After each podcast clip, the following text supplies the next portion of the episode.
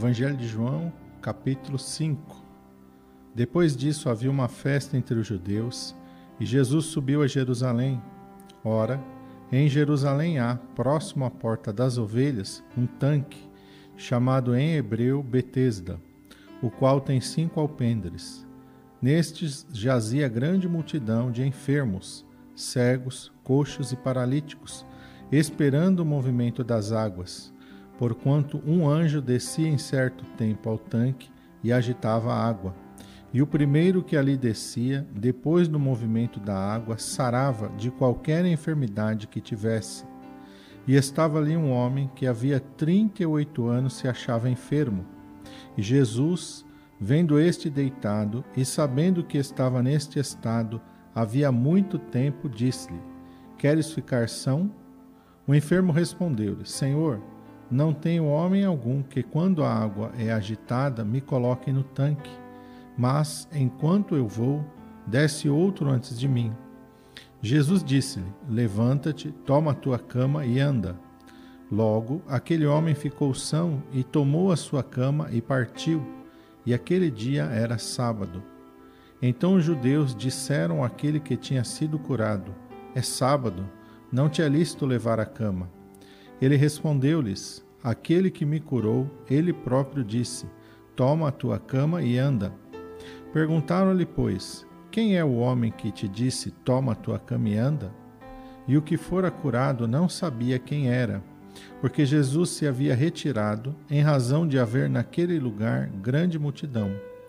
Disse Jesus: Depois encontrou Jesus no templo e disse-lhe: Eis que já está são, não peques mais, para que não te suceda alguma coisa pior.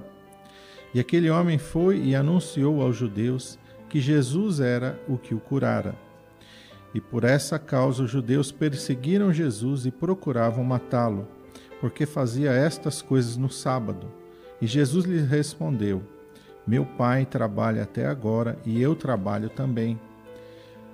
Por isso, pois, os judeus ainda mais procuravam matá-lo, porque não só quebrantava o sábado, mas também dizia que Deus era seu próprio Pai, fazendo-se igual a Deus. Mas Jesus respondeu e disse-lhes: Na verdade, na verdade vos digo, que o filho por si mesmo não pode fazer coisa alguma se o não vir fazer ao Pai, porque tudo quanto ele faz, o filho o faz igualmente porque o Pai ama ao Filho e mostra-lhe tudo o que faz, e ele lhe mostrará maiores obras do que estas, para que vos maravilheis. Pois assim como o Pai ressuscita os mortos e os vivifica, assim também o Filho vivifica aqueles que quer. E também o Pai a ninguém julga, mas deu ao Filho todo o juízo, para que todos honrem o Filho como honram o Pai. Quem não honra o Filho, não honra o Pai que o enviou. Na verdade, na verdade vos digo que quem ouve a minha palavra e crê naquele que me enviou tem a vida eterna, e não entrará em condenação, mas passou da morte para a vida. Em verdade, em verdade vos digo que vem a hora, e agora é, em que os mortos ouvirão a voz do Filho de Deus, e os que a ouvirem viverão. Porque, como o Pai tem a vida em si mesmo, assim deu também ao Filho ter a vida em si mesmo, e deu-lhe o poder de exercer o juízo, porque é o Filho do homem. Não vos maravilheis disso, porque vem a hora em que todos os que estão nos sepulcros ouvirão a sua voz, e os que fizeram o bem sairão para a ressurreição da vida, e os que fizeram o mal para a ressurreição da condenação. Eu não posso de mim mesmo fazer coisa alguma como ouço, assim julgo, e o meu juízo é justo, porque não busco a minha vontade, mas a vontade do Pai que me enviou. Se eu testifico de mim mesmo, o meu testemunho não é verdadeiro.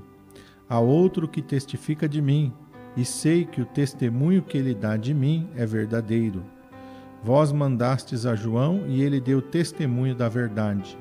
Eu, porém, não recebo testemunho de homem, mas digo isso para que vos salveis. Ele era a candeia que ardia e alumiava, e vós quisestes alegrar-vos por um pouco de tempo com a sua luz. Mas eu tenho maior testemunho do que o de João, porque as obras que o Pai me deu para realizar, As mesmas obras que eu faço testificam de mim, de que o Pai me enviou.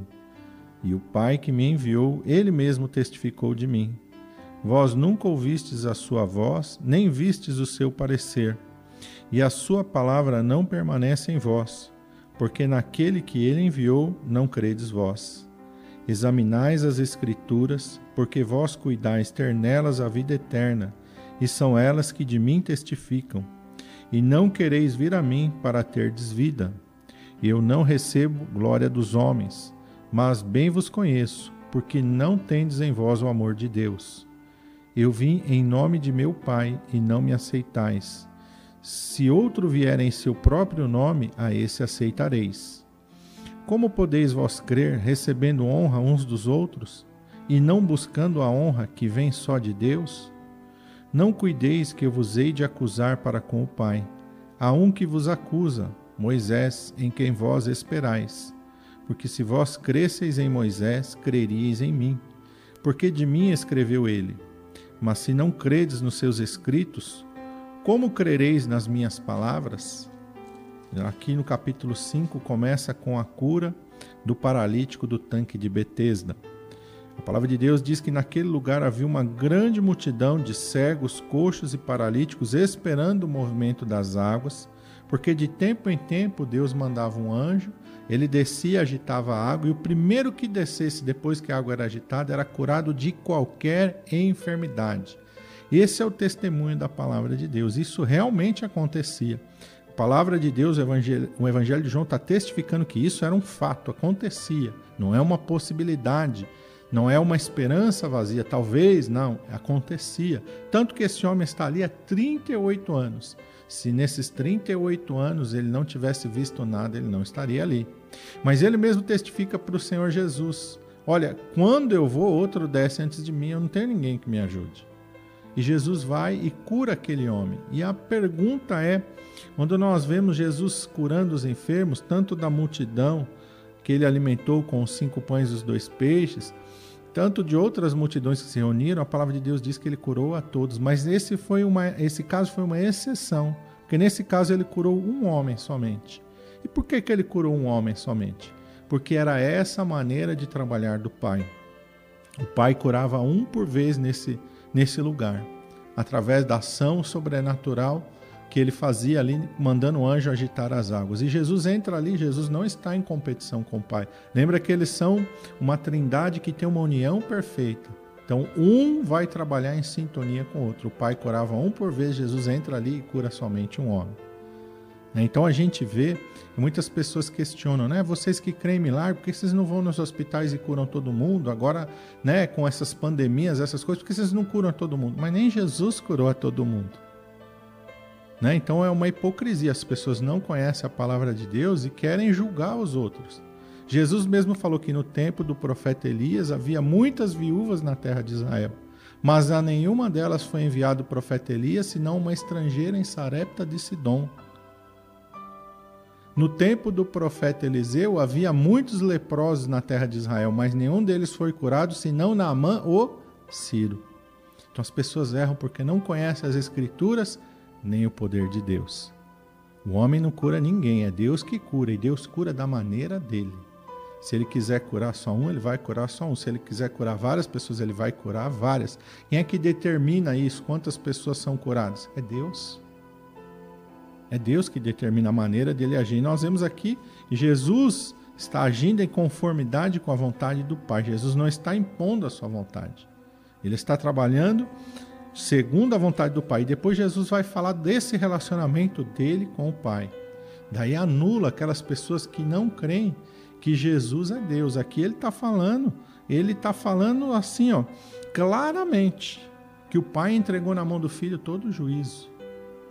Que o, que o Pai faz as coisas que ele vê o Pai fazer e ele faz igualmente. Então são duas pessoas distintas. Não é a mesma pessoa. Muitas pessoas confundem, né? São as doutrinas unicistas, creem que existe uma só pessoa. Não, são três pessoas distintas. Nós já vimos isso no batismo de, de Jesus, né? O Pai falando do céu, o Filho sendo batizado e o Espírito Santo descendo sobre ele. Não há como negar a distinção das três pessoas da Trindade. Né? Então, muitas pessoas erram por não conhecer as Escrituras nem o poder de Deus. Ficam aí é, andando por aquilo que pessoas afirmam e não buscam se firmar na palavra de Deus. Se firme na palavra de Deus. A palavra de Deus quer dizer aquilo que ela diz. Não aceite nenhuma pessoa que fala, não, isso está escrito aí, mas não é isso que quer dizer. Ó, rejeite isso aí. A palavra de Deus quer dizer aquilo que está escrito aqui. Ela é a palavra de Deus, ela não é um livro qualquer. Ela não contém a mensagem de Deus, ela é a mensagem de Deus. Ela não contém a palavra de Deus, ela é a palavra de Deus. Se ela não fosse, por toda a história tentaram destruir esse livro e não conseguem. Por quê? Porque não é um livro somente. É a palavra de Deus. Deus sustenta a sua palavra. Jesus está falando aqui, ó, porque como o Pai tem a vida em si mesmo, assim deu também ao Filho ter a vida em si mesmo. O Filho tem a vida nele mesmo. Ele fala: ninguém tira a minha vida. Eu voluntariamente a entrego e depois que eu entregar ela, eu tenho o poder de tornar a tomá-la para mim. Então Jesus é Deus. João declara isso no capítulo 1. No princípio era o Verbo, o Verbo estava com Deus, quer dizer, Pai, Filho e Espírito Santo estavam juntos. E o Verbo era Deus, para não ficar dúvida da divindade de Jesus. E o Verbo era Deus. Todas as coisas foram feitas por Ele, e sem Ele nada do que foi feito se fez. A Trindade está desde o princípio. Quando Deus fala, façamos o homem, Deus não está falando para os anjos, conforme a nossa imagem e semelhança. Os anjos não têm a semelhança de Deus. Quem tem a semelhança de Deus? O Pai, o Filho e o Espírito Santo a trindade. E o homem, assim como o nosso Deus é trino, o homem é trino, é corpo, alma e espírito. Então nós somos a semelhança de Deus. Não há como a gente olhar para a palavra de Deus e negligenciar a verdade que está na palavra de Deus. Jesus aqui vai depois falar né, da ressurreição do último dia. Aquele que praticou bem vai ressurgir para a vida, e aquele que fez o mal, mas não é o bem e o mal segundo o homem pensa. O bem e o mal que Jesus está falando é aqui, ó, praticou ou não praticou a palavra de Deus, viveu ou não viveu os princípios da palavra de Deus. É isso que Jesus está falando. E é isso que nós temos que atentar. Todo mundo quer ir para o céu, mas poucas pessoas querem viver aquilo que a palavra de Deus ensina. Mas só vai para o céu aquele que faz a vontade do Pai. E onde está a vontade do Pai? Registrada na Bíblia Sagrada. Então nós temos que nos atentar. Jesus vai falar: examinais as Escrituras, porque cuidais vós ter nelas a vida eterna. A vida eterna está nos princípios da palavra de Deus. A vida eterna está em Jesus, está em tudo aquilo que ele deixou para nós. A vida eterna não está num misticismo, a vida eterna não está, ah, é um mistério. Não, está revelado aqui. Era um mistério, sim, que foi revelado através de Jesus. O apóstolo Paulo fala o mistério que esteve oculto nos séculos anteriores, mas que agora foi revelado. Que mistério é esse? Jesus Cristo. Tudo que existia no Velho Testamento apontava para Jesus. Todo o cerimonial do Velho Testamento aponta para Jesus, o cordeiro aponta para Jesus, o sangue aponta para Jesus, o sacrifício aponta para Jesus, Isaac, lá oferecido por Abraão, aponta para Jesus, tudo aponta para Jesus. Jesus é o cumprimento de todo o Velho Testamento, se cumpre em Jesus. Amém? Nele está a vida. É na, em Jesus que está a vida. Se a gente não for até Jesus, a gente não tem vida. Por isso ele declarou: Eu sou o caminho, a verdade e a vida. Ninguém vem ao Pai a não ser por mim. Jesus vai falar: se vocês crescem no que Moisés escreveu, vocês creriam em mim, porque ele falou de mim. Então toda a lei, os profetas, o Pentateuco, tudo aponta para Jesus. E é isso que Jesus está declarando aqui nessa nesse capítulo maravilhoso de João, o capítulo de número 5. Que Deus te abençoe.